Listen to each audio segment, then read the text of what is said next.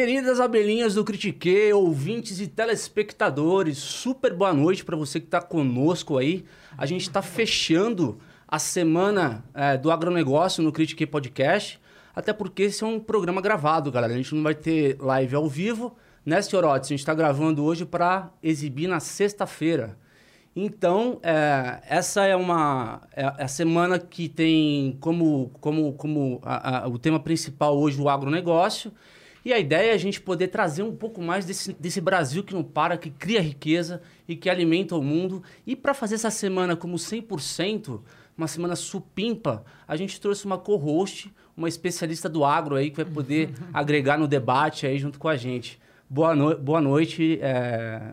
Boa noite, Vanessa. Seja bem-vinda aí. Boa noite, tudo bem, pessoal? Boa noite. Que alegria estar aqui com vocês de verdade, né? E principalmente com boas companhias, né? Sim. Porque é, eu, eu, sempre falo, né, por onde eu passo, que trocar ideias, né, que trocar experiências é o que faz a gente crescer de verdade, né? E quando os meninos me pediram uma indicação, né, algumas indicações aí de profissionais e de pessoas no mercado, né, eu sempre cito o André Savino, porque, gente, o André tem uma carreira, assim, muito reconhecido no mercado do agronegócio, né? Atuou aí por muitos anos como diretor de marketing de uma das principais companhias, né? Agroindústrias aí. E vai contar para a gente um pouquinho aí, né, dessa trajetória, o porquê o agronegócio. Tudo bem, André? Seja bem-vindo. Obrigado, Vanessa. Obrigado, Diego. Um prazer aqui estar com podendo interagir com vocês aqui do Critique. Uhum. É, para mim é uma honra Vamos, vamos lá, vai ser uma honra aqui conversar com vocês. Vamos falar um pouco da tua carreira, falar um pouco da Singenta, mas a gente, antes a gente tem um ritual aqui no podcast, que é uma coisa nossa, assim. Legal. É um cartão de ponto. Você já bateu alguma vez ponto na tua carreira? Não sei se no agro tem essa prática ainda, mas é algo que a gente sempre faz com os nossos convidados, porque o RH tá aí vigiando a gente. E é um ritual que a gente tem de entrada aqui. Você já bateu ponto? Pô, já, já bati ponto, cara. Já, já bati ponto, no já começo? bati ponto. Eu, eu, trabalho na, eu trabalho há 24 anos na Singenta, mas antes da Singenta, eu, quando eu estava na faculdade, eu dei aula para o Estado. Eu era, eu, era um prof, eu era professor adjunto, né? Que a gente podia dar aula como universitário, a gente conseguia dar aula para o Estado para a turma do ginásio e tal, né? Hoje nem se fala mais ginásio, fala fundamental, né? E, mas eu dei aula, eu dei aula e batia ponto, cara. Então, você, por favor, é um cartão que você coloca naquela, naquele buraquinho ali, puxa a alavanca. Opa! E estão abertos os trabalhos aí pra gente começar. Legal. Legal, vou deixar aqui na, vou deixar aqui na, na papeleta aqui. Tá. Inclusive, galera, esqueci de comentar com vocês, a Vanessa já esteve aqui no Critique, foi um sucesso, o pessoal comentou bastante. Inclusive, no, no TikTok, a gente falou pra você, né? Foi um dos cortes que teve mais visualização. É mesmo? Muito legal. Porque no TikTok a gente não. Viu, André? A gente não faz dancinha, não. A gente coloca conteúdo. Às vezes o pessoal gosta aí, vem pro Instagram, pro nosso canal no YouTube, justamente por causa desse conteúdo corporativo que a gente procura disseminar, né? Agora, falando um pouco da tua carreira, é, como é que foi essa, o começo da tua história com o agro? Foi, você sempre teve ligado ao agro ou foi uma oportunidade? Você é um Nespiano, né? Sou é, Unesp, eu sou da, eu sou da geração de 2001, 2001 a 2007. Ah, é? É, fiz em Bauru. Que legal. Bauru, conheci muita gente de Botucatu boa. Joguei muito inteiro Unesp contra Boa. Botucatuense lá. Mas conta essa o teu início da tua trajetória no agro, como é que foi? Tempo bom, tempo bom. Bom, eu, eu vim de uma família de bancários, né? Meu pai e minha mãe trabalhavam em banco. E eu estava indo no caminho de trabalhar em banco, né? E aí, um belo dia, durante minha, minha juventude. Aí eu fui para um fui passar num sítio aí numa fazenda do meu tio que ele plantava mamão no sul da Bahia. Cara, e gostei daquela dinâmica. Falei, cara, não vou trabalhar em banco não, vou trabalhar é, ligado à roça, ligado ao agro. Uhum. E aí meus pais na época, você imagina, eu eu, eu, eu, levei seis anos para me formar, a faculdade de cinco, né? Foi muito boa a faculdade. Eu resolvi fazer um dia, um ano a mais, né? Então, então, há 30 anos atrás, eu entrei numa universidade de agronomia. Meus pais não queriam morrer, né? Falaram, cara, o que, que você vai fazer? A gente não tem fazenda, a gente não tem nada, você vai fazer agronomia. Há 30 anos atrás, parecia ser uma utopia, uma loucura, né? Um, uma um, viagem de verão, né? Mas eu vi que sem querer, ou seguindo um instinto, melhor dizendo, eu tomei o caminho certo, porque hoje é um dos grandes mercados, grande, grandes oportunidades, é, a taxa de empregabilidade muito alta, o agronegócio, e uma aposta que, que, me, que me fez virar um, um amante do agronegócio. Hoje eu sou um amante do agronegócio. Sim. Além de trabalhar na Singenta, Sou agricultor também, decidi investir meu dinheiro próprio, comprei um pedacinho de terra e sou agricultor também de tanto amor que eu criei esse negócio. Então, basicamente, foi assim que surgiu há 30 anos atrás, um pouco menos, foi lá na minha juventude, com essa viagem que eu fiz aí para o sul da Bahia, para pra, as terras do meu tio lá, que hoje em dia ele nem não está mais mexendo, mas eu continuei nesse negócio aí. E, e como é que é para você, assim, é, é olhar para trás, né? É, é, lá 30 anos atrás, o agro, ver o agro de uma forma e você agora olhar o presente, ver o agro de uma forma, não sei se a palavra certa é completamente diferente, né? 30 anos é muito, é pouco? O que, que vem na sua mente, assim, essa, essa passagem de tempo? Porque a gente vem evoluindo muito, né, nos últimos anos. Nossa, é muito. Eu, eu falo 30 anos até assusto, né? Porque na minha cabeça eu sou jovem ainda, né? Mas é, é muito, é muito. E mudou muito, né? O agronegócio hoje é um é um negócio eh, que está se desenvolvendo, já já está num patamar de, de, de, que teve uma revolução muito grande, né? Eu digo assim, né? Se você é, e o digital teve um papel importante, né? O digital ele está fazendo com que o agronegócio ele atinja patamares muito altos. Então você acha que a pandemia, então, os últimos dois anos e meio aí foram essenciais para essa ascensão do mercado. Você acha que o digital, então, essa revolução digital da pandemia acelerou? Eu, eu iria até um pouco antes, né? Porque, assim, o digital, quando a gente fala do digital do agro, não é só a conectividade, né? É, mas também o que, que o digital está permitindo o agronegócio fazer em termos de eficiência de larga escala. Porque quando você pega... É, quando você fala em agricultura digital, você Antigamente o, você olhava lá, ele olhava, fazia uma análise de solo e tomava uma decisão de que adubo colocar. Hoje não, você faz análises por grids de um hectare, gera mapas é, estruturados e faz aplicação com taxa variável, onde determinado lugar cai adubo, determinado lugar não cai e o agricultor produz em larga escala. Mas isso, mas isso hoje, se a gente às vezes acha, para a gente é comum, né?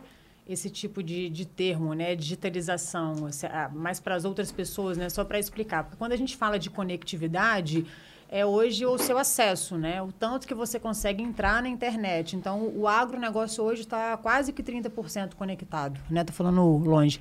O agro hoje está quase 30% conectado, uhum. né? Então, quando você fala de digitalização, são tecnologias, são plataformas que você pode estar tá utilizando, né? Como subsídio e como suporte para fazer estimativas e ter mais otimização no campo, gastar menos insumos, gastar menos água, menos luz, né? Uhum. menos energia. É você levar essa digitalização, essa tecnologia e trazer produtividade, crescimento, né? Que é o que ele está explicando da, uhum. da exatamente, exatamente.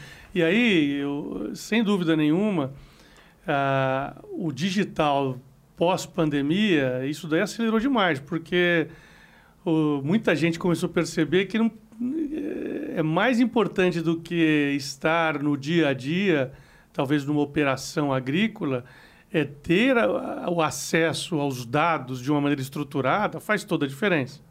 Uhum. Né? Então, hoje, todos os tratores são conectados, você tem hoje a informação de dados que permite você tomar decisões se está indo bem ou mal. Mas e isso tem pessoa... trazido, né? Desculpa, Vanessa, mas isso daí tem trazido o jovem ao, ao, ao agro. O que a gente tem de gente hoje de outras áreas, engenheiros mecatrônicos, engenheiro mecânico, pessoas de outras áreas deixando indústrias de banco ou de entrando no agro, muito grande, né? Muito legal, né? E falando um pouco da Singenta, André, é, teve um anúncio recente aí que você era diretor de marketing da companhia e hoje você está liderando a parte de plataforma, né? Como é que fica o organograma, assim, e a, e a, e a estratégia da companhia para 2022? Legal, acho que essa... Acho que a palavra... O mercado, que nem a gente estava comentando, o mercado está se transformando rapidamente. Uhum. Então, muitos, é, muitas empresas estão construindo aí marketplaces, é, outras, outras empresas estão criando modelos de acesso a mercados diferentes. E a Singenta percebeu que a gente precisava ter um, estar presente ao agricultor, porque não importa o que, que produto, que tecnologia se usa hoje. A tecnologia que será usada daqui 30 anos, ela vai ser é, transacionada através de quem tiver o relacionamento com o cliente.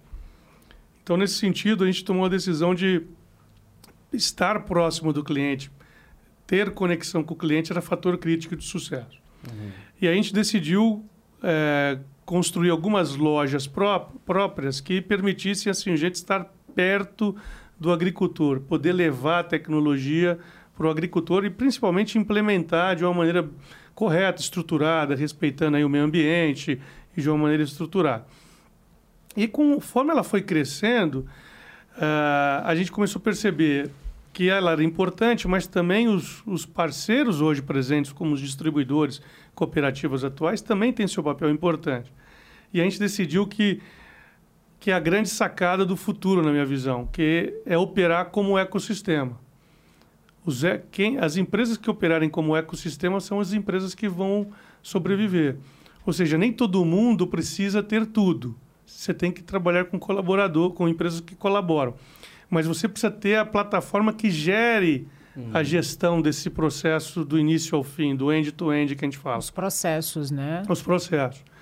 E aí, então, a gente decidiu montar uma plataforma comercial, que obviamente ela é suportada pela nossa rede de distribuição própria, que a gente faz ou com lojas próprias ou através de aquisições, que a gente está com essa agenda também, mas também contribuindo com outras áreas, com serviços, e aí você tem que fazer colaborações com bancos, você tem é, com colaborações de empresas digitais. A gente acabou comprando a Strider, compramos outras empresas ao redor do mundo também. E a gente está montando uma rede e para fazer todo esse network funcionar, que aí eu fui convidado para assumir, é uma, como se fosse uma nova divisão dentro da Singenta.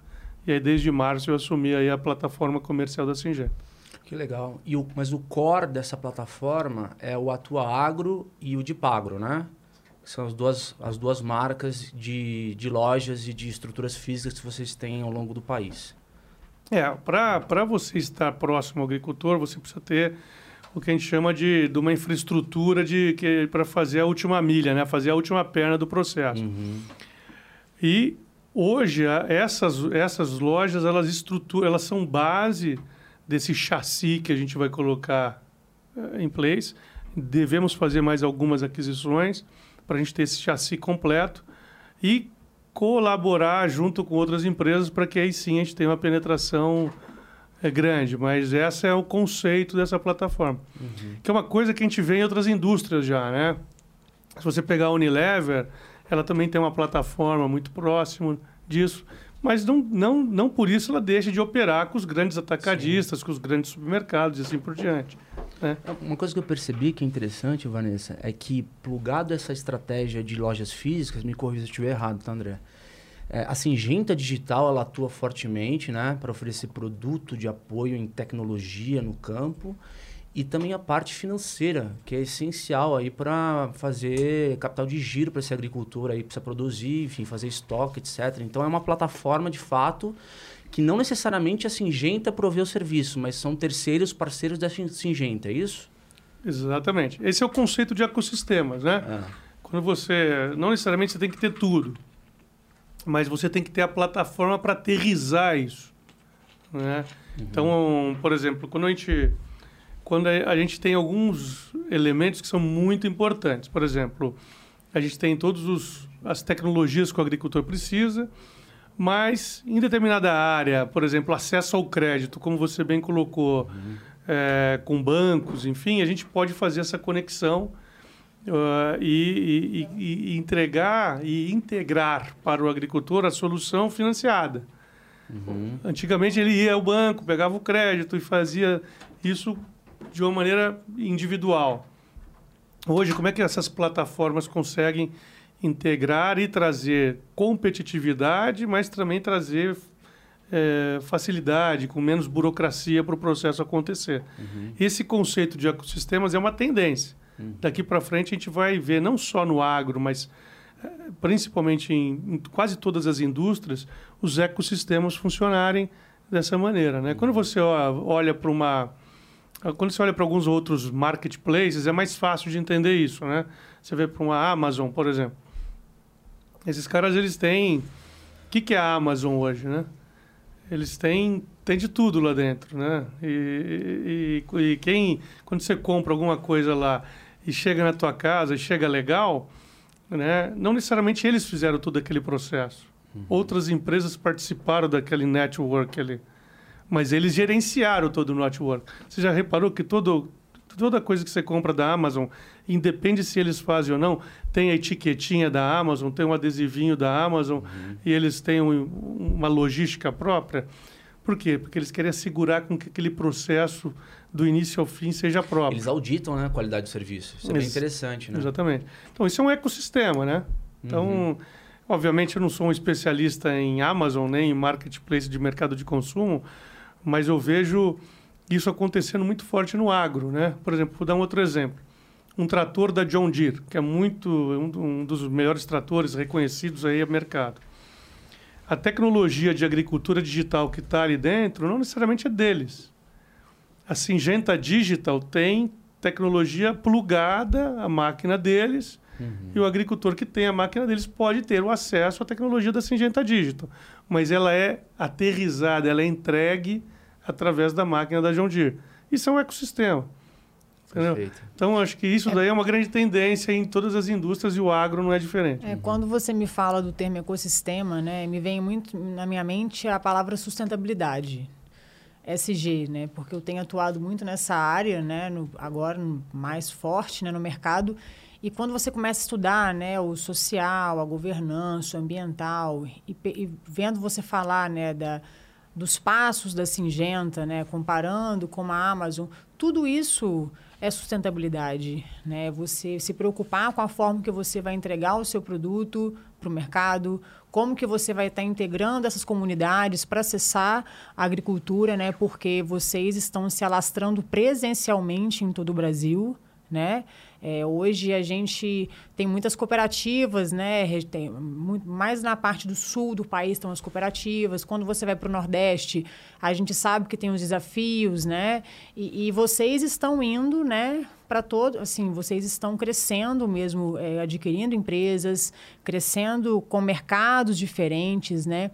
Então, esse ecossistema, para mim, ele vem muito nessa palavra de sustentabilidade, tá? Não sei se isso tem alguma coisa a ver, ou faz sentido para você, né? Que por muito tempo atuou no marketing, né? Hoje eu tenho visto as empresas do agro, os departamentos de marketing estarem inteiramente ligados, né? Com a área de SG, de sustentabilidade.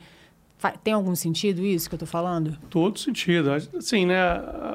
Antigamente, antigamente, nem tanto antigamente, mas há pouco tempo atrás, a sustentabilidade ela estava com uma pegada única e simplesmente ambiental, que é muito importante, ela continua.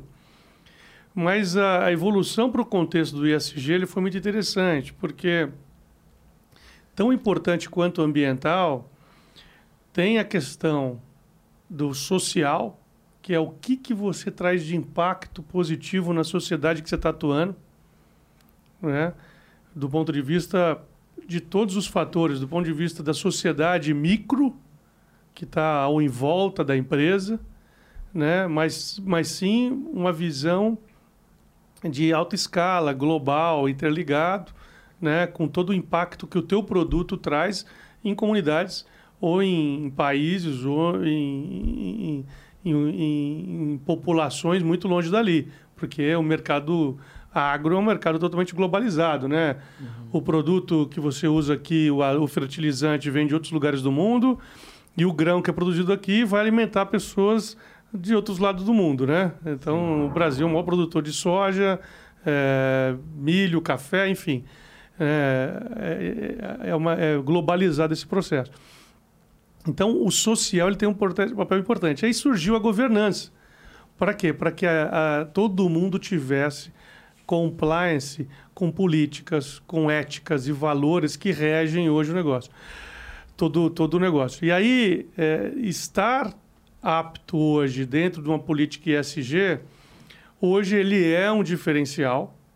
Né? Empresas que falam, ah, eu tenho uma agenda ESG e tal, é legal, tem um diferencial. Tem já é, empresas que têm essa política clara, ela tem acesso a dinheiro mais barato. Uhum.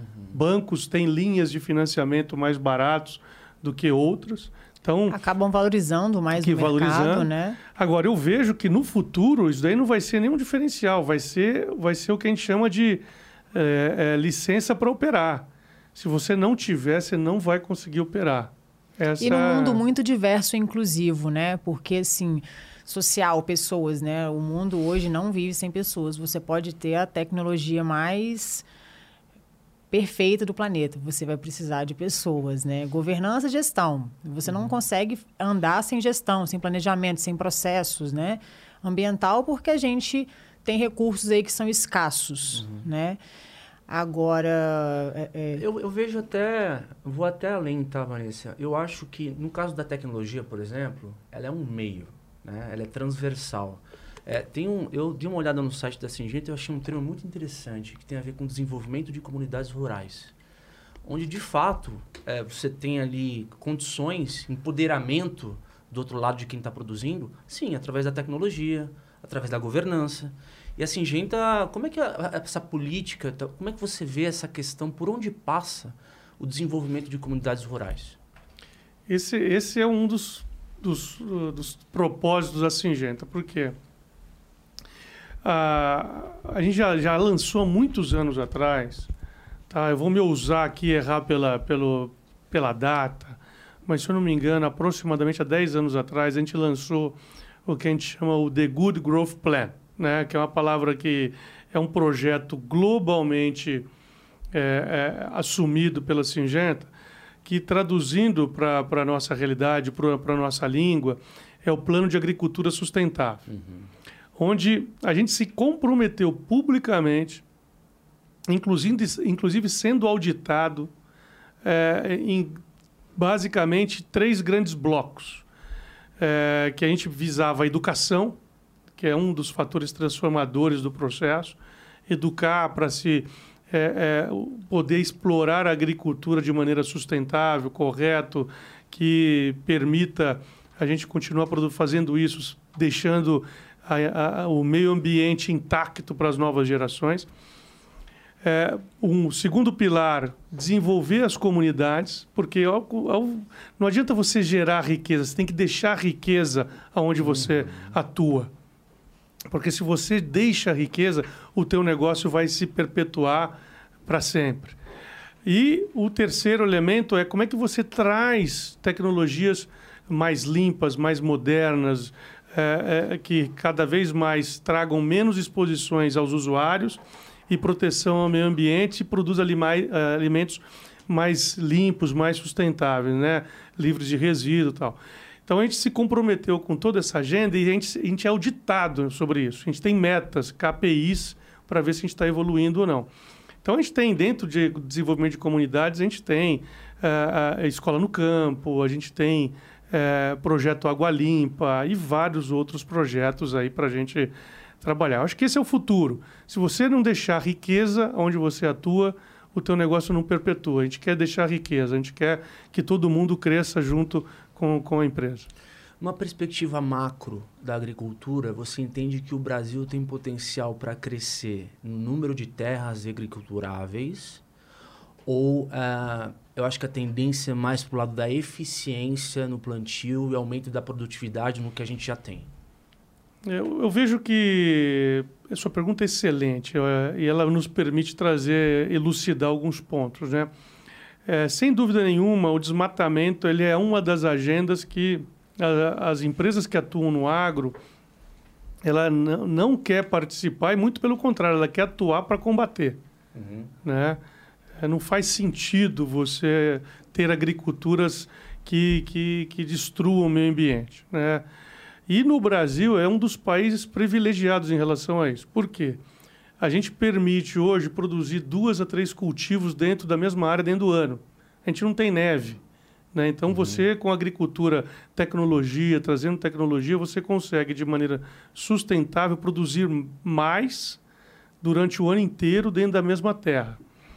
E tem uma outra iniciativa surgindo que visa trazer mais agricultura, potencial agrícola para o país sem desmatar nada, que é a recuperação de, de pastagem degradável. Uhum. Inclusive, junto com a Embrapa, um órgão seríssimo do governo que, que tem um olhar muito forte para isso, que é um projeto de integração lavoura-pecuária, né? que é o ILPF e, e floresta, que você visa como, como transformar pastos hoje degradados em áreas agricultáveis, né? permitindo você explorar melhor essa terra que ela já está disponível para a agricultura. Então, essa combinação de, de empilhar tecnologia para produzir na mesma área e recuperar a área degradada é o que vem regendo a indústria como um todo. Tá?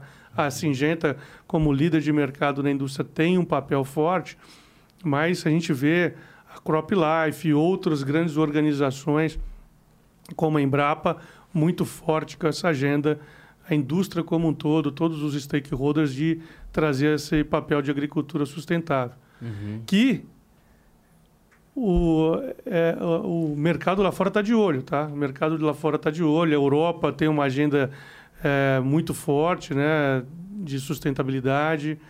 A gente vem interagindo com ONGs para mostrar esse trabalho que está sendo feito e a gente está evoluindo como indústria bastante. Mas tem muita oportunidade ainda. É, eu tô, tô achando ótimo que o André está falando para gente, porque assim, a, vamos sair fora do, do agronegócio hoje, né? Você vai para a mídia, a gente só escuta coisas negativas em relação ao agronegócio, né? Mas a gente está falando de, de, de as ações, das ações que uma empresa está fazendo em prol da comunidade, do social, do meio ambiente, né? Então, acho que, assim, é, é, queria até perguntar para o André qual é a opinião dele, né? Qual é a sua opinião, assim, frente a essa mídia sensacionalista que a gente está vivendo ultimamente, né? De a gente fala do agro, mas quem está falando não conhece o agro. E que, será que quem está dentro do agro está 100% certo também, né? É, é, assim, a gente está falando agora aqui de um assunto que hoje, né? Ninguém, ninguém me perguntou se era para perguntar se não podia, né? Manda agora já ver. foi. É o nome do programa é Critique Podcast. Aqui é... eu, eu acho que assim, é, é, falar desse assunto hoje em dia virou até um tabu, né? Mas a gente não está aqui como def defensores né, do, do meio ambiente. A gente está aqui hoje, né, a gente falou de políticas que estão sendo hoje implementadas para que a gente tenha um ecossistema bem avaliado até mesmo fora do Brasil. Né? Empresas estão avaliando os ecossistemas da, das empresas aqui do Brasil para saber se elas têm potencial né, de serem investidas ou de crescer. É porque a gente está fazendo um bom trabalho né? Uhum. Vocês não concordam? Por mais que a gente não, não, não seja o país perfeito, né? Mas a gente está buscando, né? Por esse tipo de melhorias. Eu falo, recentemente a gente tem conversado muito com a Ambev, né? E a Ambev, por exemplo, hoje tem um programa de sustentabilidade que é fantástico. Ela identificou regiões grandes produtoras de mandioca e de caju, de agricultura familiar, criou cervejarias locais para poder comprar aquela produção da agricultura familiar, ou seja, gera fonte de renda e de emprego nas regiões, porque abriu cervejarias, né? E movimenta todo um ecossistema ali uhum. local, né? E será que a gente ainda é, é, é, é de todo ruim, né? Posso conectar uma pergunta na sua? Você acha que o Brasil é, possui boas práticas, é, benchmark com relação ao que é feito no mundo?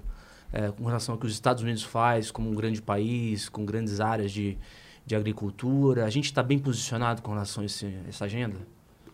Excelente pergunta. Assim, né? Eu, eu vou juntar a, pergunta, a provocação da Vanessa, que ela tocou num ponto interessante, com a tua pergunta.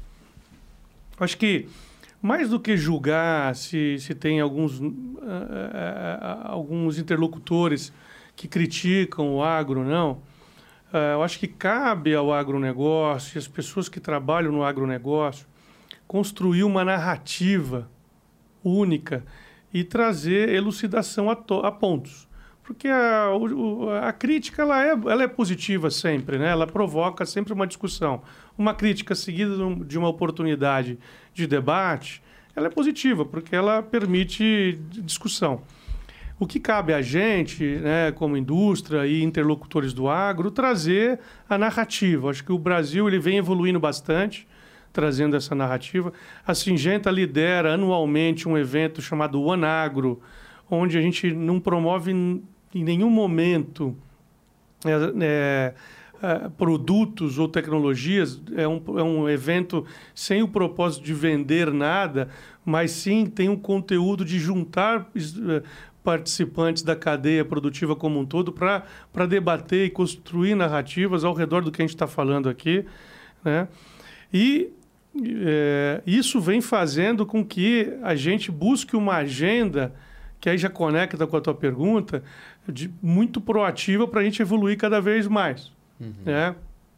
Eu vejo hoje, comparando com outros países, o Brasil ele tem uma das legislações, seja é, é, ambientais, uma das mais rígidas. Uhum. Né? Você já parou a pensar que é, você tem que deixar, todo agricultor tem que deixar preservado 35% da, da área da fazenda como mata nativa, e se não fizer isso, tem que trabalhar para reconstruir tudo isso. Né? Você tem uma Anvisa que, que ela audita todos os produtos, ela, regula, ela regulamenta todos os produtos utilizados, o Ministério da Agricultura muito atuante. Você tem esse tripé, IBAMA, Anvisa e Ministério da Agricultura, muito forte hoje regulamentando a agricultura brasileira, mais do que em outros países. Né? Hoje a tecnologia utilizada no Brasil, seja de máquina, seja de tecnologia de insumos, ela é muito melhor de países até como os Estados Unidos. Uhum. Então, assim, é, o Brasil está realmente na vanguarda da agricultura. Ah, agora, o que a gente precisa fazer é, é, é trabalhar na educação. Eu acho que trabalhar na educação de quem está no campo e tra trazer essa narrativa para mercados urbanos isso fará com que a gente tenha um entendimento melhor e venda o Brasil lá fora de uma maneira mais positiva. É que isso vai favorecer o PIB, consequentemente a economia e, consequentemente, ter um país mais rico. Então, acho que essa é um pouco da agenda, tá? Mas acho que todos nós temos aí uma agenda forte para perseguir, mas eu, eu, eu, sou muito orgulhoso da agricultura brasileira e nossa tecnologia de ponta. Podem ficar orgulhosos aí, brasileiros. Não, e outra coisa, né? Assim, é, é, como a Vanessa bem disse, tem muito mito, né, cara, que as pessoas é, espalham na mídia, assim, às vezes é, você, como uma autoridade que está aqui conversando com a gente, é importante você elucide para o nosso público. Por exemplo, é, o fato de você ter resíduos de defensivos em alimentos significa a população está sendo envenenada, porque muita gente é, é, espalha esse tipo de, de, boato por aí e não sabe muito o que tá falando. Só que quem tá ouvindo, tipo, e às vezes pode ser do amigo, né? De um, de um, de um, canal de TV que tá discutindo um outro assunto, não sabe o que tá, tá acontecendo. E não é disso que se trata, né? Excelente. Não, na verdade é o seguinte, né? Que nem eu falei, né? A gente tem órgãos muito, muito responsáveis em, de, de alto destaque, né? O tema de resíduos ele é um tema bastante tratado, muito forte. É, hoje você, utilizando a tecnologia correta, um produto hoje ele leva 10 anos entre ser submetido e ser registrado. E esses 10 anos eles levam todo esse tempo porque muitas análises são feitas. Então, análise de resíduo em solo, análise de eventual resíduo em lençol freático, análise de eventual resíduo em alimentos. Então você tem todo esse tempo de estudos que são feitos para você provar se o produto é eficaz ou não. Uhum. Ele respeitando toda a recomendação escrita em bula, ele é seguro. Né? Isso daí é, totalmente regulamentado pela Anvisa, por exemplo, uhum. IBAMA tal. Então, e quando você olha índices de utilização desses produtos é, dentro da agricultura do Brasil comparado com outros lugares do mundo, é, é, muito, o nosso país ele é muito menor do que Japão, Europa e assim por diante. É que quando você olha volume, você tem que, você tem que trazer a proporcionalidade do, do métrica, mercado né? do mercado agrícola, né? O Brasil Exato. ele é 42 milhões de hectares, né, de soja, por exemplo. Uhum. É, a gente também tem é, culturas como cana-de-açúcar que produz etanol. Mas isso vai muito do que você disse agora há pouco, né? Da, o que está faltando hoje é a educação. É a né? narrativa, né? É, então, quando você educa, você ensina, você conscientiza, que é o caso dos defensivos, né? Você igual o remédio. O remédio, você vai lá na farmácia, tem tarja preta, tarja vermelha.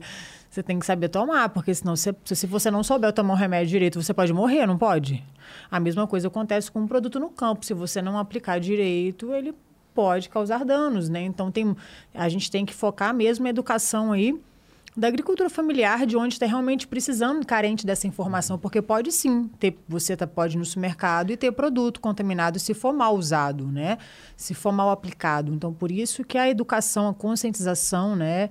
Isso não é uma coisa tão simples porque ultimamente eu tenho refletido muito sobre ah temos que levar é, o campo para a cidade a gente precisa levar a cidade para o campo. A gente precisa levar a informação das pessoas urbanas para uhum. o campo. É quem está na cidade que vai educar o campo, que vai capacitar o campo.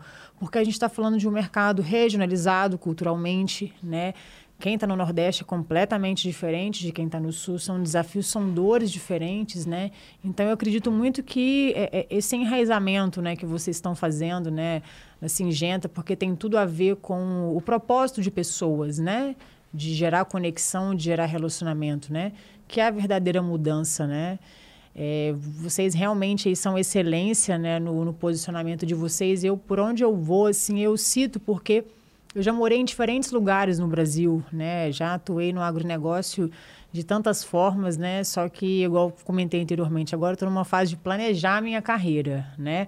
Porque já vivi de tudo um pouco, né? Já experienciei de tudo um pouco. E agora, né? O que a Vanessa quer lá do futuro, né? Onde que a Vanessa quer chegar? Porque vou fazer 35 anos, supõe-se que eu vá viver aí depois dos 70. Eu tenho ainda mais 35 anos pela frente, né? E digo para vocês que de todos os meus tropeços no mercado, é, o maior aprendizado é preciso me planejar, preciso saber quem eu sou e para onde eu estou indo. E conta pra gente, André, qual que é o segredo de uma carreira de sucesso, né? Você que é tão jovem, são muitos anos, né? O que, que o profissional hoje do, do, do, do futuro, do presente, precisa ter para, de fato, sim, traçar uma carreira né, de, de, de suor, porque não tem como né, a gente uhum. sair do suor no agronegócio, porque a gente trabalha muito mesmo, né, quem está no campo, quem, quem é executivo, quem é empresário, quem é empreendedor, né? Mas é um trabalho que conecta a gente com uma paixão, né? É um, a gente às vezes não sabe nem explicar, né? Qual que é o segredo hoje desse profissional de sucesso? Bom, primeiro, obrigado pelo jovem. Já gostei da pergunta. Já. Homem é fácil elogiar, vocês estão vendo, né, gente? É, acho que é uma boa resposta sua. Né? Foi lá e. Não, ele vai dar agora o segredo, né? Não, mas na verdade, Não, assim. Isso, isso, é bem importante porque quem nos assiste está é, justamente nessa, nessa jornada de desenvolvimento profissional, né? E aí poderia até agregar um pouquinho com a pergunta: quais são as competências que você entendeu que foram fundamentais para o teu desenvolvimento profissional? Isso é bem legal para a nossa audiência. Legal, legal. Não, excelente. De verdade mesmo, verdadeiro, né? Porque mulher chora, chora mesmo, mas chega uma hora que engole o choro. Acho que, acho que a, a pergunta é excelente e, e, na verdade, ela me traz é, uma oportunidade de fazer duas reflexões aqui. Primeiro, né? O que, que é sucesso? Quando você falou assim, ah, carreira de sucesso, o que, que é sucesso? Você estar onde você quer estar, onde você desejou, é, porque, né? veja bem, é, é, às, vezes, às vezes você tem... Às vezes você até tem aí um, um salário que te... É, eu sempre brinco, né? A gente ganha mais do que eu preciso e menos do que a gente merece, né? Uhum. Porque você não precisa de muito para você ser feliz. Agora, o mais importante é você estar feliz fazendo o que você gosta. Isso é o primeiro fator. Se você não estiver feliz fazendo o que você gosta, você não vai muito longe. É esse, o essencial. Faz... Esse é o essencial. Gostar Sabe, do que eu gosto. faz. Eu, eu, chega segunda-feira, eu adoro acordar cedo e trabalhar. Eu gosto de ir pro meu trabalho. Ah, eu também adoro, sabia, gente? Eu gosto é uma doideira segunda-feira, então, assim, né? É, eu não tenho problema com segunda-feira. Tem gente que fala, nossa, amanhã é segunda-feira. Não, eu não tenho problema.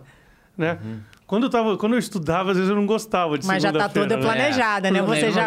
Agora, quando você gosta do que você faz, pô, cara, é fantástico. Qual o problema de ser segunda-feira? Uhum. Então, assim, primeira coisa, a primeira dica é acha alguma coisa que te deixa feliz, que te dê prazer. Essa é a primeira grande dica. A segunda dica é, acho que um, indo um pouco mais na linha da competência, é você tem que se entender. Você tem que se entender aonde você tem o diferencial. Né? Se você fala assim, ah, meu diferencial é técnico, eu sou bom tecnicamente. Eu conheço tudo de, de, de planta, sei lá, aqui, aqui no estúdio que a gente está, falando assim, pô, eu sou bom para editar, eu sou um dos melhores caras que edita aqui o negócio. Não, eu sou bom para entrevistar, eu sou bom com oratória. Onde que você se destaca? Qual competência você se destaca? Uhum. E explora aquele ponto, aquela área. Acho que esse é um segundo Mas você dica... acha que a gente, às vezes, sempre tem a oportunidade de explorar o que a gente tem de melhor? Por exemplo, vou dar um exemplo para vocês da minha situação. Eu tenho um lado comercial muito florado, né? Não é à toa que eu estou como executiva hoje. Mas vender propósito não é fácil. O que é vender propósito, né? Você vender projetos que estão relacionados à diversidade, inclusão de mulheres, né? Porque isso tudo o mercado, as empresas hoje elas compram esse serviço porque estão incluídos lá na, dentro do propósito delas, né? E eu falar para vocês assim que eu aprendi muito nessas minhas tentativas, mas hoje eu me identifico, né, com o lado comercial, mas eu ainda tenho medo, né, de ser comercial, de ter a pegada comercial, né? Sempre fui, mas aí, vem aquela, aquela, aqueles, o preconceito que a gente mesmo coloca na gente. Mas será que eu posso ser comercial, né? Mulher, no agro, né? Uhum. É, no meu lado na tecnologia, eu, o que eu aprendi ao longo do tempo é que necessariamente para você atacar o problema de negócio do cliente, tem que ter um negócio de identificação. Tem que se colocar no sapato dele e falar, cara, é, tô entendendo o que tu tá vivendo, eu tô disposto aqui a gente levantar um projeto para poder resolver o que tu tá é, o que tu tá sentindo. Então tem essa questão hoje muito forte da empatia que quando você trouxe a questão que você virou agricultor, eu até ia puxar um pouco uma questão, é o seguinte, o que que o agricultor ensinou para o executivo? Porque isso é uma questão muito interessante, sabe? Você está todo dia ali é, mexendo com agricultura, você está no management ali, gerenciando, fazendo estratégia da porta para dentro da empresa, e de repente você está no campo ali sentindo o que teu cliente está sentindo. Como é que foi essa experiência? Não, esse, esse ponto, esse ponto ele, ele remete.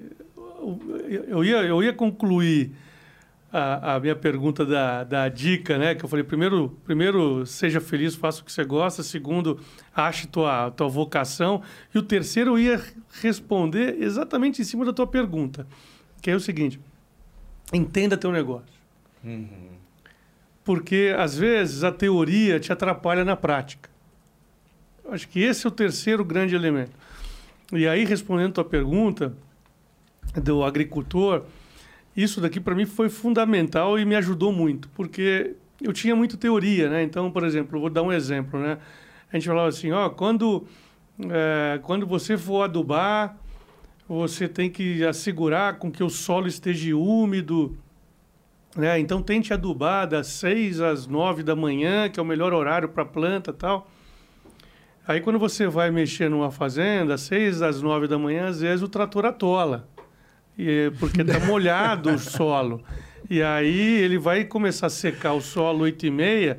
Aí você fala assim, bom, então não adubo mais, já que é às nove que o solo parou de atolar o trator. Uhum. Né? Aí você fala assim, cara, tá, aduba. Né? Você vai perder um pouco, mas é melhor você adubar. Enfim, estou dando um exemplo aqui é, é, mais técnico, mas a realidade te, te ajusta a sua teoria. Sim. Né? Isso não é diferente de nenhuma profissão. Então, acho que o, o, o, e aí isso daí é o exercício da empatia. Uhum. Não, necessariamente, nem necessariamente você precisa empreender para você aprender isso. O importante é você ter a empatia e entender o que o seu cliente, o que o seu interlocutor, né, tem em mente ou, ou tem E lá no seu dia a dia de assim trabalho assim você se vê no, do outro lado quando você pensa nas suas estratégias, né, Lógico. né, nos projetos, você se Lógico, a gente se desafia. A estratégia ela nasce em uma reunião interna e aí você começa a fazer o exercício de, de, de, de, de, de teste ácido que a gente fala, né? Você fala, isso daí não vai dar certo. Me prova que isso daí dá certo. E aí um desafio o outro, e aí você vai ajustando uma coisa que nem saiu do papel. Uhum. Né? Você legal. faz desafios é, entre si. Né? Não, e eu fico pensando assim, no pouco que eu li da história da empresa, é, a experiência do cliente, ou seja, do agricultor, envolve desde o começo do solo, aí semente, aí produção, aí depois a venda, o trading e tal. Então, acho que é, essa questão da, da, do ecossistema, da plataforma, remete a isso, né? Está presente em todos os pontos de contato com esse agricultor, né? É, o agro, ele tem a particularidade é, de fidelização, ter essa relação mais íntima com a empresa. Como é que funciona esse dia a dia com o cliente? E qual a diferença do comportamento do cliente em cada geografia? Porque eu sei que vocês estão no Paraná, tem bastante operação no Rio Grande do Sul e tem no Centro-Oeste. Como é que funciona essa dinâmica? A tua pergunta é excelente. Assim, o agricultor é um herói, né? Assim, acho que todo mundo deveria prestar aí uma condolência ao agricultor brasileiro, né? Você já pararam para pensar que durante a pandemia não faltou comida? Né? Todo mundo em casa, lockdown, é, é, é, home office. E o agricultor? Comendo, Como é que o agricultor engordando. plantava de home office, né? Ele, ele planta, planta, então, assim, eu, não faltou comida. Outro dia eu estava vendo uma reportagem na televisão, né? Talvez pelo caminhão, não pelo agricultor. mas foram os únicos que não pararam na pandemia. É, mas assim, para estar... Tá, o caminhoneiro é um, do, um, outro, um outro player importante dentro do processo, mas assim... A agricultura, né? Um pé de alface ele dura 30 dias. Ninguém ficou sem comer alface, né? Uhum. Do dia que a gente entrou em lockdown em março de 2020, né? Você comeu alface em, em abril, em maio, junho, o cara lá, ah, né? Ele não podia ter o risco de pegar? Podia. Então, assim, a, o, o, o agricultor é um guerreiro. E quando você pega esse cara, esse cara ele é, ele é um dos que ele tem uma indústria ao céu aberto, né? Além das dificuldades do negócio dele, pode não chover, pode cair uma chuva de pedra, pode dar uma geada, pode uma série de, de, de, elementos que faz os desafios dele serem ainda maiores do que quem trabalha numa indústria é, em ambiente controlado.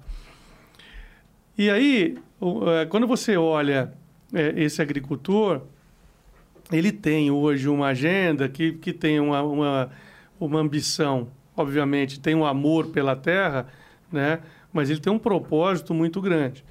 E, de uma maneira geral, o agricultor brasileiro não tem muitas mudanças ao redor do, do, do, Brasil. Ele tem essa gana, ele tem essa pegada, né? Ele quer fazer dar certo, ele é um cara empreendedor, ele é um cara resiliente.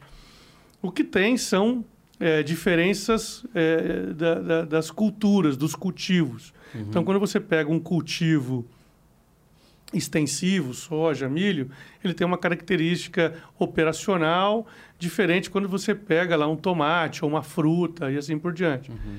Mas é uma, é, um, é, um, é, um, é, uma, é uma turma que a gente tem interação muito forte. A Singenta como um todo, a gente tem hoje 30%, 40% dos nossos negócios. A gente interage diretamente com o agricultor. Uhum. Da outra maneira, a gente interage via distribuição e cooperativas. E a gente vê também essas cooperativas, que são parceiros nossos, têm um papel de desenvolvimento agrícola, de levar tecnologia à ponta muito forte. Então, assim, existe sim essa interação, existe essa troca de experiências. E, sem dúvida nenhuma, é um, é um mercado aí que, que vai se perpetuar por muitos anos, porque a gente vê a nova geração firmes, tá? É interessante de ver você ver a nova geração voltando, voltando até através da digitalização. A gente vê filhos de agricultores que não tinham muito interesse em continuar na fazenda, mas a digitalização está trazendo eles de volta. Engraçado isso, uma geração diferente que é mais, digamos, é, inclinada a entender um, uma perspectiva de dados, de tecnologia, do que o pai que estava ali pessoalmente no, no, no, trator, cultivando, tá? uma geração completamente diferente, né? Antes de ir para a próxima pergunta, a gente tem a parte do emblema, que é uma outra parte do programa, onde todos os nossos convidados é, são emblematizados, digamos assim. É uma forma de a gente homenagear e registrar a passagem no programa. Vamos lá, Otis? Agrodigital. O emblema é agrodigital, galera. Para quem quiser resgatar, nas próximas 24 horas é de graça. Depois você vai ter que comprar de quem resgatou. A gente tem uma, uma comunidade de artistas que faz é, esses desenhos, essas. Pô, gostei, Legal. ficou Legal. bom, hein? Legal, né? Até que ficou bom, né? Eu adorei o meu. Show de bola. Agora, voltando é, com relação às competências, hoje, no ecossistema, do ponto de vista do agricultor, quais são, você entende do ponto de vista de educação, as competências que são essenciais para a gente aumentar essa questão da, da, da, permeabilidade da tecnologia, do crescimento da eficiência? O que, que falta ainda a gente crescer? Ó, o, o agricultor ele tem, uma, ele tem uma oportunidade, eu acho que você tocou muito forte nesse tema antes, que é como que você ganha eficiência em larga escala. Uhum. Né? Porque qual que é o grande desafio hoje? Quando você tem um, um, uma área sobre ambiente controlado, uma área pequena, ela é um pouco mais fácil você fazer a gestão dos detalhes. Quando você tem uma área um pouco maior, você não consegue estar em, no mesmo lugar ao mesmo tempo. Então, a ineficiência operacional é um dos maiores desafios hoje do agricultor. Ele sabe o que fazer, mas porque como ele tem que delegar ou ele não consegue fazer no melhor momento, seja por fator externo, seja por é, porque o funcionário não performou, enfim, a ineficiência operacional é um dos maiores desafios hoje. E aí a digitalização, a agricultura digital, as máquinas mais modernas vêm ajudando o agricultor, as ferramentas digitais a minimizar esse, esse tempo. O segundo outro ponto é a gente começar, a gente tem que ter é, agenda de sustentabilidade em tudo que a gente faz. Uhum. Né? Um pouco do que a Vanessa falou do ISG, né? que, é, que vem de uma sigla de Environmental, de ambiente, social e governança. Né? A hora que a gente começar a criar essa agenda e o agricultor entender que essa agenda não é de alguém, não é da indústria, não é do governo, mas sim dele, a gente vai começar é, construir um ambiente onde a gente consiga comercializar mais fácil, vender mais fácil para mercados internacionais que tem é, é, que vai demandar cada vez mais por essa regulamentação. Uhum. Então acho que esses dois, esses dois grandes elementos ali eles são eles são muito fortes, junto com o terceiro que é a educação, a educação de trazer para dentro da fazenda a educação, né? Não só técnica, mas a, da sociedade que está ali em volta. Uhum. Esses três grandes elementos vão fazer com que a gente, em larga escala, faça com que o agronegócio continue aí como um dos maiores alavancadores do PIB brasileiro, como já é hoje. Né? Sim. O foco ele tem que estar tá na cidade, ele não tem que estar tá no campo. O campo está muito bem, né, André?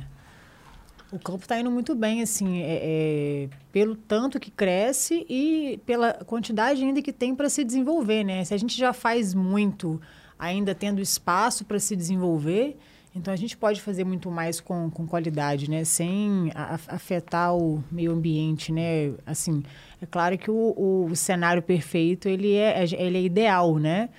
mas não quer dizer que seja fácil de atingir. Eu queria voltar naquele assunto do AT, porque da outra vez que eu vim aqui, eu fui entrevistada, eu contei a minha história de assistente técnica, né? Quando eu estava lá na Bahia, trabalhando na, no meu primeiro cargo de, de AT. Morando lá em Posse, né? Divisa de Bahia com Goiás, fronteira agrícola. Meu, meu primeiro chefe lá fez um mapa para mim da regional, né? Falou, agora vai. São 30 clientes. Tinha cliente de 70 mil hectares, 30 mil hectares. Nunca tinha ido para o campo, né? Enfim, veio a história do AT, que é o assistente técnico. Você começou na Singenta como assistente técnico, né? Com a área de desenvolvimento de mercado. Conta para mim, assim, como é que foi a sensação de quando você foi para a área comercial e tirou um pedido? Porque a gente, quando é AT, uhum. fica sonhando, né? Com status de representante, né? De porque você acaba sendo é um, é um degrau que você sobe na carreira, né? Então assim, hoje igual eu falei da outra vez, né? Uma porta de entrada para quem quer começar no mercado agro é essa posição, né? Que você conhece o mercado, que você aprende. E não é tão simples fazer esse trabalho, né? Um bom trabalho hoje de assistente técnico é um ano, dois anos, três anos, né? Que a gente tem tempo para posicionar o produto, né? Não é de um dia para o outro, né, André? Não, só, sua pergunta era interessante que ela me fez voltar no passado, né? é, assim, acho que todo, todo, todo profissional, a carreira de um profissional, ela, ela, ela tem o mesmo princípio, né? Você galgar todos os, os passos, né? E no caso do agronegócio, o assistente técnico, ele é o primeiro, primeiro, primeiro emprego, né? Vamos dizer, o primeiro, primeira posição ali de entrada.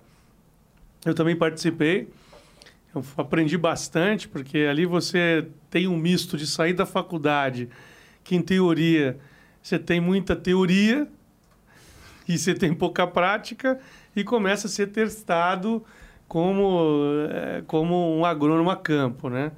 Uhum. É que nem eu imagino que é um médico, né? O médico acabou de se formar, o cara chega doente, fala: "O que, que eu faço, doutor?"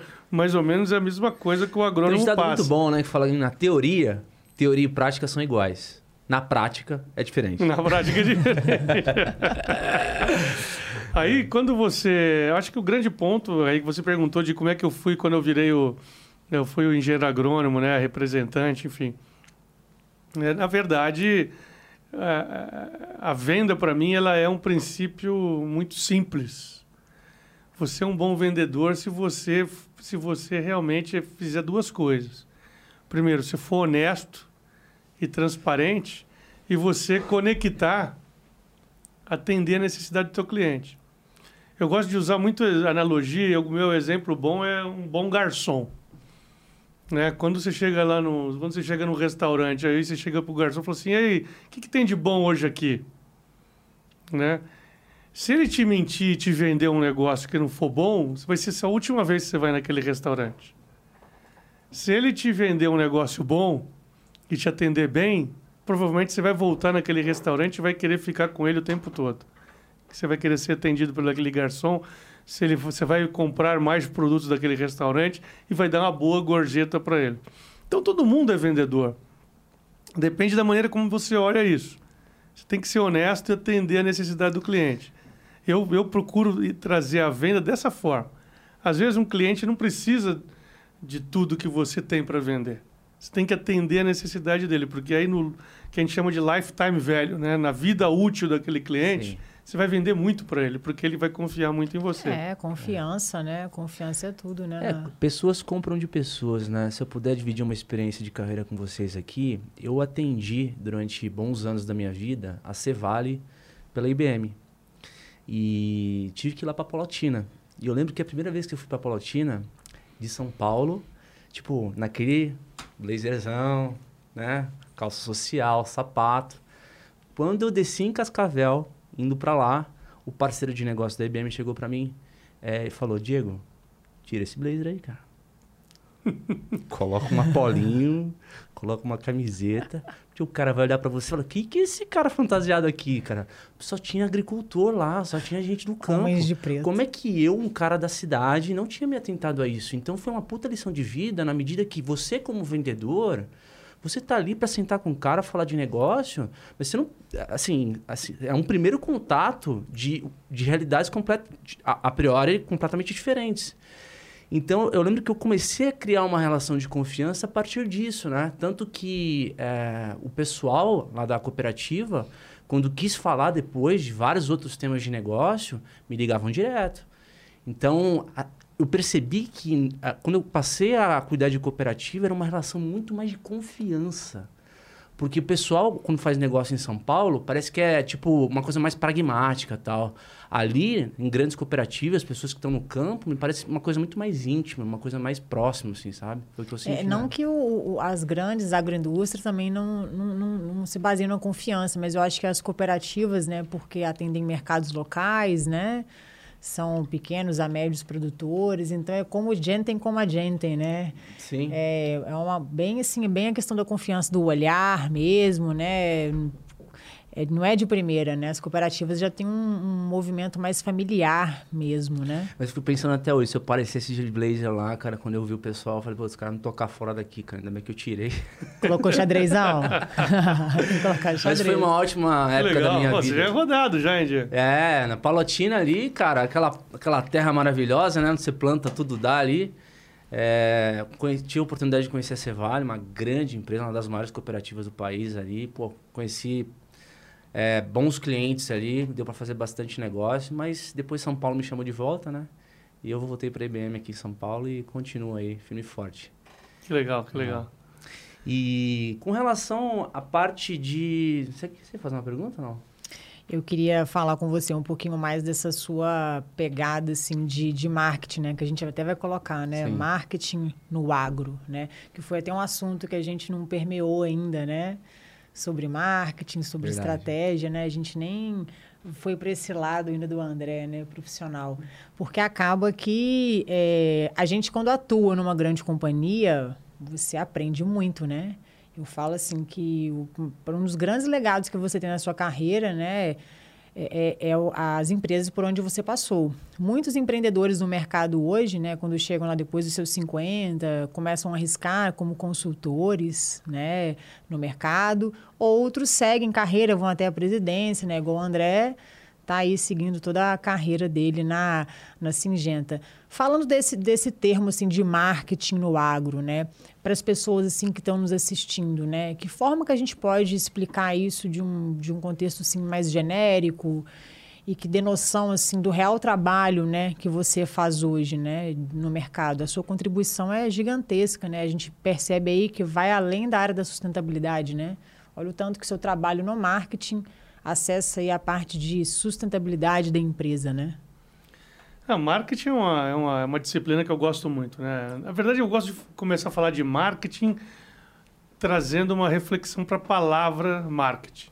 Porque geralmente quando você fala, ah, você trabalha com marketing, geralmente a pessoa pensa em mídia, né? Ah, faz propaganda, trabalha com alguma coisa assim. Mas o marketing não dá nem para traduzir, né? Mas o que, que é o marketing? É fazer mercado em inglês. É marketing, né? Fazer, mercadando, né? Não, não, existe essa palavra em inglês, em português, né? Você é gerente de mercadando, não, não, existe. Então é fazer mercado. Então, assim, como é que você faz mercado? Acho que essa. Se você parar para pensar, né? Critiquei. Está fazendo mercado. Faz uhum. marketing. Como é que vocês fazem mercado? Né? Então, quando você tem uma pessoa tem uma startup quer construir uma startup de qualquer coisa e você e você tá sua startup deu certo ela fez mercado. Ela fez mercado e fez uma empresa que capturou esse mercado. Então o marketing ela, ela na verdade você estar atento primeiro ao ambiente que você atua é, o, o ambiente, leia-se clientes, leia-se competidores, leia-se desafios é, regulatórios, leia-se tudo que possa interferir nesse ambiente. E, do outro lado, o que, que você tem para oferecer para esse ambiente? E aí tem coisa que você tem que ajustar no que você tem para oferecer, tem coisa que você tem que em, aumentar, tem coisa que você tem que deixar de fazer. E o terceiro é como é que você prepara as pessoas para fazer isso dar certo. A hora que você combinou esses três elementos, sua estratégia deu certo. Não é fácil. Eu costumo falar que às vezes você tem uma boa estratégia e não tem gente. Às vezes e, você e tem boas pessoas e não tem uma boa estratégia. E às vezes você tem boas pessoas, tem uma boa leitura do ambiente, mas o seu produto não está adequado. Uhum. Então, esse tripé que é o marketing. Então você tem que sempre estar atento a isso. Agora não tem uma receita de bolo. Tem gente que faz tudo isso sem estudar é, marketing, sem estudar nada, Já né? Pessoa né? de uma maneira intuitiva. Agora dá para estudar. É você estar tá atento a tudo isso, né? Eu acho, eu acho que o estudo ele traz para a gente ali, é, embasamento, né? metodologia, é. para você explicar algumas coisas. Né? Igual você se referiu muito bem em análise SWOT. Né? A análise SWOT hoje e o Canvas, o modelo de negócios, você vai longe né? com, a, com as ferramentas. Né? Mas se você não tem... Para mim, o marketing é muita estratégia, sabe? Estratégia de comunicação, estratégia de negócio, estratégia de vendas, né? E e hoje está muito ligado com um propósito, né? Não sei se você já ouviu falar naquela técnica do, do Golden, Golden Cycle, né? Do Simon Sinek. Ele é muito famoso, né? Por falar de branding, né? Ele tem uma técnica que é o que, como e porquê, né? De dentro para fora. Ou seja, Você não vende Coca-Cola, você vende sabor, você vende refrescância, né? É, o, e o marketing hoje, para mim, ele tem que trazer além disso, além de, de fechar um negócio, né? Ele tem que trazer, igual você falou, um algo a mais, né? Você falou muito dessa questão de levar riqueza para o campo, né? O André é marqueteiro, né? Uhum. Você é marqueteiro, hein, André? Não, é o que eu falei, eu acredito no que eu faço. É, é. Top demais. Mas é engraçado. E é o propósito. É o propósito. É, engra é engraçado porque a gente já passou por, esse, por um pouquinho desse tema aqui. Eu acho que é, à medida que você tem um cliente que reconhece na tua marca é, alguém que vai te ajudar a fazer mais e melhor, agregar na função, tipo, aí tem um propósito por trás, ou seja, puta, para ter um planejamento de safra recorde, ter um parceiro que realmente está comigo, se você tem esse recorte, consegue endereçar, seja na mídia ou seja em próprias pequenas ações dentro do ecossistema, eu acho que aí tem uma boa, boa porção do marketing que é, que é executada já, né? Ainda mais porque o recorte de vocês ali é, é basicamente no agricultor, né? Hoje. Sem dúvida. É. Sim, o, o agricultor, o agricultor é importante, mas a gente também não pode deixar de pensar aí nos, nos nossos parceiros aí, que são jogadores relevantíssimos aí dentro do, do mercado que trabalham junto com a gente. Você citou aí há pouco da Cevalha, né? Uhum. É, a família Lang, lá conheço bem eles ali, né? O Alfredo, né? É, o Alfredo, o Armando, então, enfim, e, e, e, e, vários, o Vini, né? E vários outros ali que representam a Cevalha, mas também vários outros é, é, o, as cooperativas como um todo têm um papel importante, que a gente atua junto, as revendas. E é, os pesquisadores, eu acho que trabalhar, o, o recorte nosso, ele, ele, ele engloba é, né, nessa matriz aí. Uhum. Agora, o que é importante, é, é, de novo, né, é a gente identificar é, a nossa vocação. Porque, por melhor que seja a sua estratégia, por exemplo, a Singenta, ela tem hoje, ela é líder de mercado, né? Nós temos aí 22% de participação de mercado, nós estamos bem à frente do segundo colocado. Mas a gente tem 22% de mercado. Gente, então, assim, tem espaço para muita gente jogar o jogo.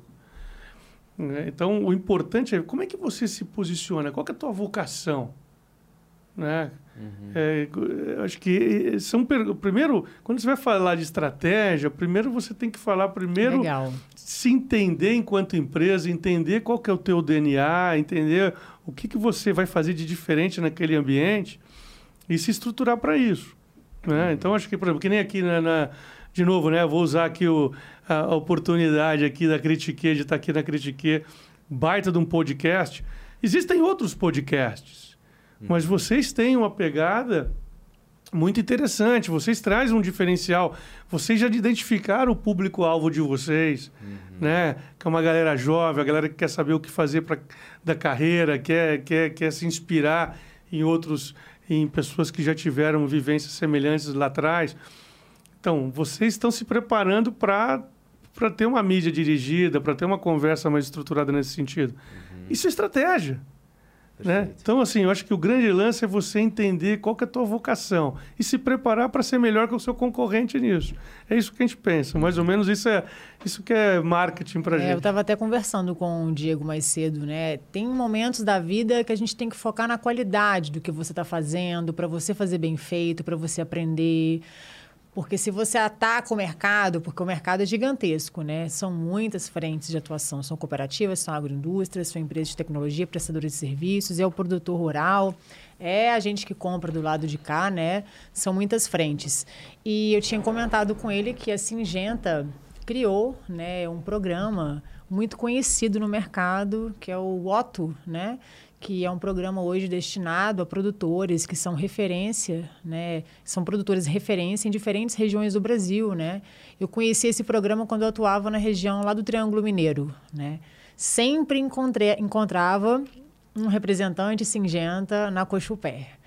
Tava lá, sempre tava lá. Galera, assim, gente fina demais, né? Uhum. E aí, por isso que eu sempre gostei muito, né, do, do lado singenteiro, né? Chega, conversa, proseia, conversa, porque tem outras empresas que não, não são muito abertas, né? Uhum. E queria pedir para o André falar um pouquinho para a gente desse programa, né? Como ele surgiu, né? O, é, é, quando que ele surgiu, né? E o que, que vocês notaram assim de diferente, né? Nesse trabalho, assim, não vou dizer diferenciado, mas que acaba valorizando, né?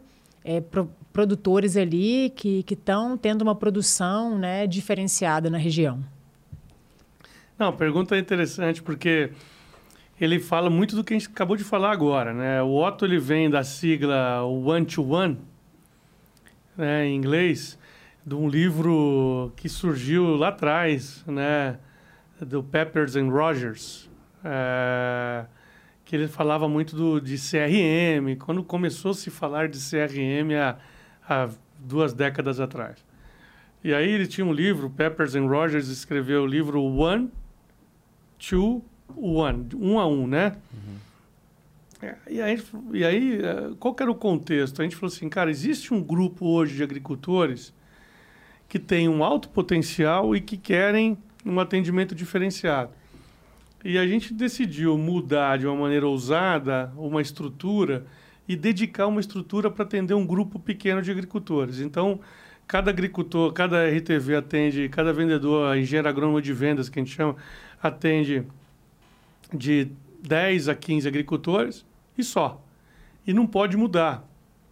Ah, se ele não vendeu, se ele não vendeu para aqueles 15 no ano, ele, vai, ele vendeu zero, ele não pode vender para outro. Ele tem 15 dedicados, então ele tem que. Por que isso? Não é pela venda, é para assegurar com que aquela pessoa ela desenvolva um relacionamento e um ciclo inteiro com aquela pessoa, com aquele agricultor, né, é, de forma ininterrupta uhum. que participe de todo o processo. E aí o sucesso dele vai ser se o agricultor acreditar na proposta de valor naquela relação. Então, daí surgiu o Otto. E aí a gente tem toda uma agenda de gestão, porque isso que eu estou falando, eu falo para todo mundo. O difícil não é falar isso. Ah, é um RTV para cada 15 pessoas, e ele não muda de agricultor, e vai lá e visita e faz o ciclo inteiro. Está dita a estratégia. Mas o diferencial é como que você executa isso. É. Como é que você cria uma agenda de rotina? Como é que você estrutura uma organização inteira para entregar a proposta de valor? Tem que ter um planejamento muito bem feito, né? Uhum. E assim, é, a gente que, que, é profissional, às vezes pensa assim, ah, por que, que um RTV ficou tanto tempo, né? Três, quatro anos, justamente para fazer esse trabalho, né? É, eu, porque hoje os jovens, né? Eu, eu já passei por isso, eu já fui assim, né? Hoje eu penso diferente. É no mínimo dois, três anos em alguma posição para você deixar o seu legado, né? Entrou numa posição de destaque. Ah, mas você foi, nossa, você foi muito melhor do que você imaginava, conseguiu uma promoção muito rápido, ótimo. Mas se não for assim, que é a média normal, né? Galguei aí uns dois anos, três anos, deixa sua marca, traga resultados, né? Porque o mercado se baseia em safras, né? Por mais que a gente tenha aí duas, três por ano, né? Em algumas regiões bem tecnificadas, é tempo, né? A gente é um ano ali para ter a grande safra do mercado, né? Que o, muito dos preços se baseiam, né? Na grande safra. Então a gente tem tempo para planejar, para construir. E eu acho que isso é um grande gargalo hoje no mercado, sabe? A questão da gestão, né? O produtor, o pequeno produtor e o médio não se vê como empresário, mas também não aceita que tem que gerenciar. Ele fica chateado de pensar que tem que investir em alguém para ficar numa plataforma ou que tem que tirar duas horas do dia, né, para fazer essa gestão. Tem essa, esse desafio cultural, né? E quando a gente fala dos jovens, eu acho que é aí que está a nossa grande sacada, né, para para modernizar o ambiente, né? Eu vejo que essa geração está assim antenada, disciplinada, moderna e a mulherada está fazendo um, um, trabalho diferente no campo, sabe? Não por causa da agromulher, né? Porque por onde eu for, eu tenho que falar um pouquinho de mulher, né, gente? Lógico. E, e inclusive, é bom fazer um convite aqui para quem quiser é, rever ou ver pela primeira vez o episódio da Vanessa Sabione. Ela fala com detalhes aí da agromulher, da inclusão no campo, etc. Galera, a gente está indo para a parte final do nosso podcast. É, é, para resgatar o emblema de novo, critiquepodcast.com.br. E uh, você pode, como de novo, esse, pro, esse programa ele vai ser gravado para ser exibido na sexta-feira. E isso não impede, eu não estou aqui com vocês direto interagindo no chat, mas isso não impede de você mandar um aviãozinho para o seu amigo lá que quer saber mais de agro, quer saber como é que funciona aí essa indústria que faz o Brasil é, tá na frente aí, segura a economia aí no laço, né? E para a gente é, encerrar ou ir para a parte final, eu queria voltar à questão da trajetória do executivo, né? É, primeira pergunta, eu vou tentar encaixar duas perguntas, tá, André?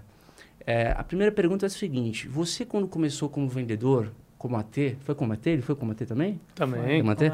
Como AT, você já mirava ser um diretor de marketing e estar onde você está agora, ou as coisas vão acontecendo de uma forma dinâmica na, na vida? É, você estava decidido a perseguir esse cargo, você chegou lá. E o segundo é, o que, que o executivo de hoje, o líder de hoje, falaria para o jovem, é, jovem agrônomo que se formou e começou uma carreira no campo? Não, legal. A primeira pergunta de uma maneira bem pragmática. Eu, eu não, não tinha essa, essa visibilidade de diretor de marketing, né? Uhum. Eu queria crescer, né? Acho que como todo jovem que quer trabalhar, eu queria crescer. É, e eu passei por várias áreas dentro da Singenta. Trabalhei como AT, depois como RTV, né, o representante técnico. Virei gerente, passei por várias divisões, trabalhei em todas as divisões, em semente, em proteções de cultivo, uhum. seed care, enfim. E aí eu acabei entrando na área de estratégia, eu me apaixonei, né? E atualmente eu eu, eu, eu saí da área de marketing, eu estou assumi essa, eu estou como responsável, diretor geral dessa plataforma. Que aí tem marketing também, mas tem todas as outras disciplinas, finanças e assim por diante. Então, eu não tinha a ambição de ser diretor de marketing, eu tinha a ambição de crescer, como, como acho que todo mundo que tem aí uma ambição profissional tem. E aí a dica que eu, que eu, que eu trago né, para todo mundo, primeiro, quando a gente vai fazer uma entrevista, é, principalmente uma pessoa que está começando a carreira, a gente, não, a gente não fica olhando se a pessoa sabe resolver o problema. Porque a gente sabe que a pessoa saiu da faculdade, a gente fez faculdade também, a gente sabe que na faculdade você faz bastante festa, né? E, e você vai aprender a trabalhar mesmo depois. Obviamente, você, o que você olha se a pessoa tem vontade. Uhum. Ela tem, que a gente brinca, ela, se ela tem fome. Né? Às vezes você chega, uma, chega numa entrevista, a pessoa fala, ah, não sei, talvez, não sei se eu quero. Não, é... mas esse aí tá, tá, tá muito desanimado, né? Mas é, é, mas assim, mas hoje em dia tem bastante. Então, assim, às vezes a pessoa ela está indo para uma entrevista porque ela quer buscar um emprego, não sei, talvez tenha uma pressão familiar, não sei o que, que acontece, a pessoa não está com vontade daquele emprego e ela não demonstra aquela vontade na entrevista. Então, a primeira coisa para você entrar no, é você demonstrar vontade. Ou se você não está convicto que aquilo lá não é uma boa opção para você, naquele primeiro ponto que eu falei, seja feliz, vai atrás do que te traz felicidade, porque eu tenho certeza que você vai estar convicto Os e com um apetite, brilham, né? com um olho brilhante na entrevista. Bom, uma vez entrou na, na entrevista, acho que é, buscar é, entendimento e desenvolvimento de competências, que nem você falou, uhum. básicas para você desenvolver um bom trabalho naquela função, ela é importantíssima. Então, se a função demanda você ser um articulador, falar bem, comunicar bem, você tem que investir nessa área, né? Você tem que ler mais, você tem que talvez fazer cursos de oratória e assim por diante. Se aquela, se aquela área demanda fazer análises mais estruturadas, talvez investir naquela competência técnica, naquele, naquele skill. Então, acho que. É porque essa, esse investimento inicial em competências vai fazer com que você se destaque e vá bem. Porque a faculdade, para mim, ela é um grande, ela, ela é um grande entendimento de que você vai aprender a buscar a informação certa no lugar certo, na hora que você precisar dessa informação. Uhum. E não necessariamente você precisa se preocupar com aquela informação naquele determinado momento, entendeu? Então, acho que esse é o, essa é a dica que eu dou. E, e, e assim, complementando o que você trouxe, é interessantíssimo, porque essa busca Tem um ditado que diz o seguinte: não são nossos talentos que vão levar aonde a gente quer chegar, são nossas escolhas. Então, essa busca por investimento, por, por uh, saber o que se quer, investir em educação, tem a ver com escolhas, né?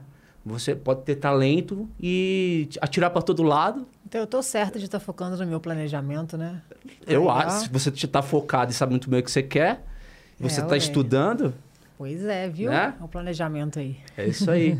ah, obrigado, viu, André, pela tua presença. Acho que foi um testemunho aqui, um depoimento, assim, excelente. Tenho absoluta certeza que o nosso público gostou, assim como nós gostamos, né, Vanessa? Com certeza. Obrigadão, E o Critiquei tá de portas abertas aí para você, cara.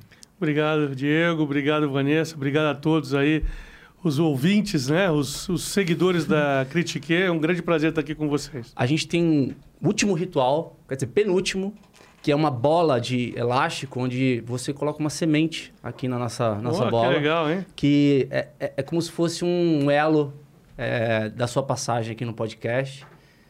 É, é uma forma de a gente registrar a sua, sua vinda aqui. Legal. E o ponto de saída, né? Porque senão o RH pega de jeito e. Bom, aqui, ó. Tem a sonora aí ou não? Ah. Isso aí. Galera, com isso a gente fecha a semana do agronegócio. E na próxima semana, Biel, o que, que a gente tem? Hã? Pega de surpresa. Ah, agora, desculpa, desculpa, é a voz da nossa querida Beatriz aí para dizer qual que é a próxima agenda da próxima Essa semana. Essa é a parte mais legal do programa, a hora que eu apareço. é, semana que vem, então, a gente vai ter uma semana um pouquinho política. A gente vai receber o Fernando Holliday e o Felipe Beccari e possivelmente um extra para fechar a semana. Excelente. Então, uh, até semana que vem, pessoal. E Ctrl 8.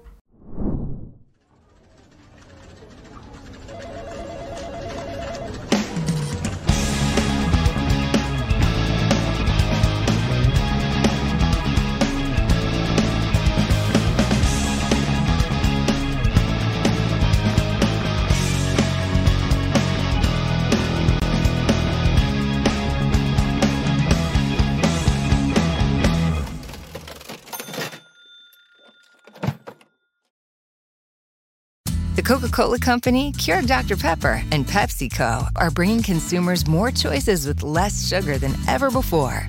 From sparkling, flavored, and bottled waters to zero sugar sports drinks, teas, and sodas, consumers are taking advantage of these choices. In fact, nearly 60% of beverages sold contain zero sugar. To learn more, visit balanceus.org.